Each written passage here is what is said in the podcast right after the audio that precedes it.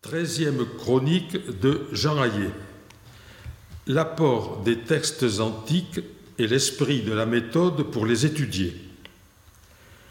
Chers adhérents de l'Université du temps libre de Tarbes et de Bigorre, dans les deux cours hebdomadaires que je donne à l'UTLTB, celui de philosophie grecque et celui des mythes relatifs aux origines, j'étudie sans cesse des textes antiques principalement grecs, mésopotamiens, égyptiens, bibliques.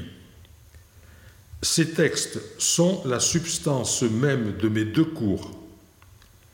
Je cherche à savoir ce que deux, trois ou quatre millénaires plus tard, ils nous disent.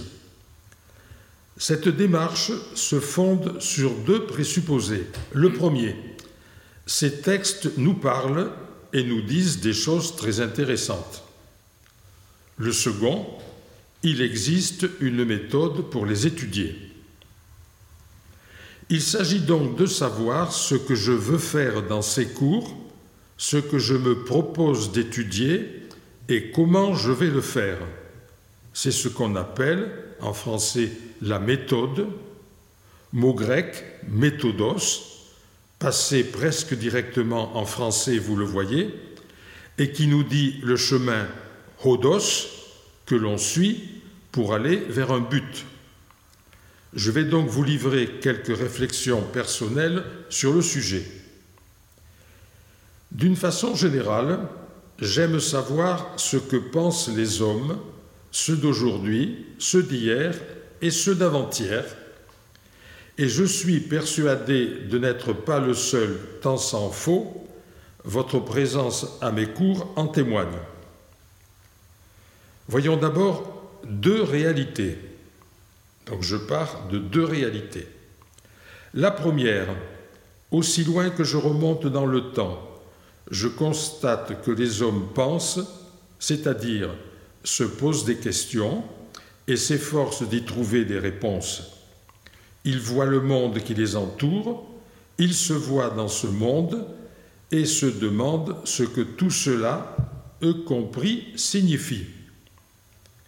Deuxième réalité, dès qu'ils ont connu l'écriture, ils ont exprimé leurs pensées dans des écrits. Mais cette deuxième réalité en cache une autre. Pendant les millénaires qui ont précédé l'invention de l'écriture. Ils ont usé de la parole pour dire leurs pensées. Eux-mêmes, en effet, reconnaissent parfois dans leurs écrits qu'ils transmettent et répètent ce que disaient ou racontaient oralement leurs lointains aïeux. Ils affirment aussi parfois que ce que disaient leurs aïeux, ceux-ci le tenaient des dieux dans un temps immémorial. On voit par là que la chaîne des récits au discours remonte bien au-delà de l'écriture. Quelle conclusion tirer de ces deux réalités? Eh bien, elle est simple. Quand je suis devant un texte, quel qu'il soit, de quelque pays, de quelque époque qu'il soit, je suis en face d'une personne qui me dit quelque chose qui me délivre un message humain, cela est capital, vous en conviendrez. Alors, comment saisir les messages humains? Autrement dit, surgit la question, que dit ce message? Pour répondre à cette question, je fais appel à votre expérience quotidienne. Dès qu'une conversation, dépasse le niveau des considérations météorologiques, les interlocuteurs livrent plus ou moins consciemment et plus ou moins volontairement leurs opinions, leurs jugements, leurs convictions. Si la conversation se prolonge dans un climat de confiance, et même, je dirais, dans un climat d'hostilité, les interlocuteurs livreront plus nettement encore leur conception du monde, de la société, de la vie, disons leur philosophie. Poursuivons sur cette ligne. Après une conversation à laquelle ont participé plusieurs personnes, il y aura parfois ce que nos journalistes appellent un débriefing. Deux, trois, quatre personnes vont discuter entre elles de ce qu'ont dit les absents, analyser leurs discours, autrement dit, elles vont les interpréter. Assez souvent, me semble-t-il, les débriefeurs seront d'accord à quelques nuances près. Nous parvenons donc, fort heureusement, à savoir ce que dit une parole orale, un discours oral. En est-il de même pour un discours écrit? Si je le compare au discours oral dont je parlais à l'instant, la conversation, une différence radicale s'impose, la spontanéité a disparu. Et du coup, celui qui parle par l'écrit, le locuteur écrit, comme on dit, peut emprunter mille chemins. Je n'en cite que quelques-uns. Le journal intime, les mémoires, l'autobiographie, l'autofiction, la fiction romanesque, l'essai, le pamphlet, la pièce théâtrale, l'article, l'exposé philosophique, le poème sous les formes les plus diverses, etc. Quelques mots maintenant sur le thème Personne n'écrit pour ne rien dire. Chaque forme littéraire, je viens d'en évoquer quelques-unes, est porteuse d'un message conscient et volontaire, car personne n'écrit pour ne rien dire.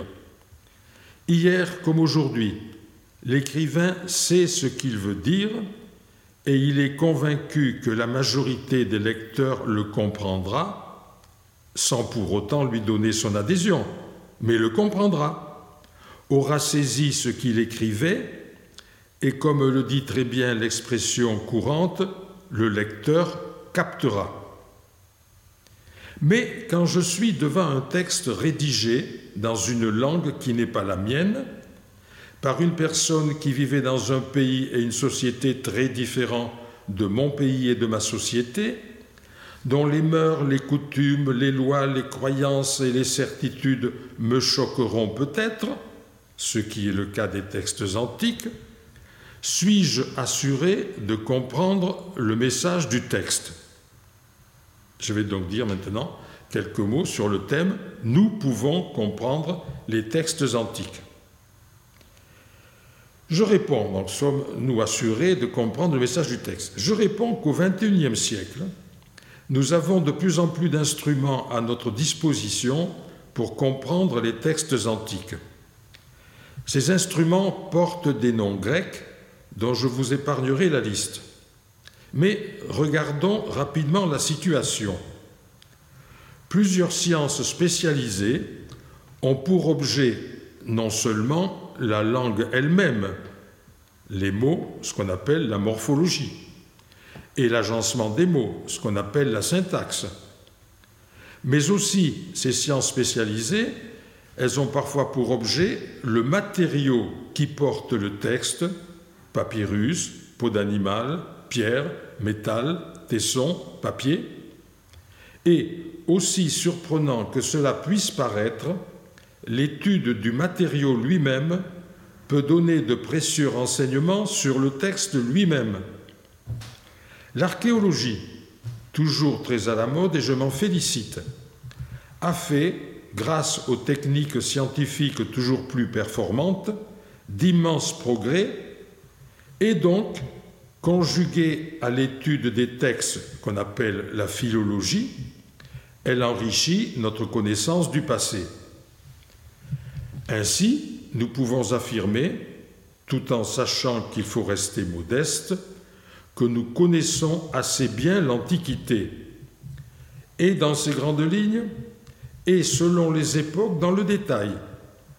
Par exemple, quand je dis que les Athéniens étaient très attachés à la liberté collective et à la liberté individuelle, ou bien quand je dis que les dieux occupaient une place essentielle dans l'Orient et l'Égypte antique, ou encore, quand je dis que la divinité qui, au terme de nombreux siècles, finira par s'imposer à Israël sous le nom de Yahvé.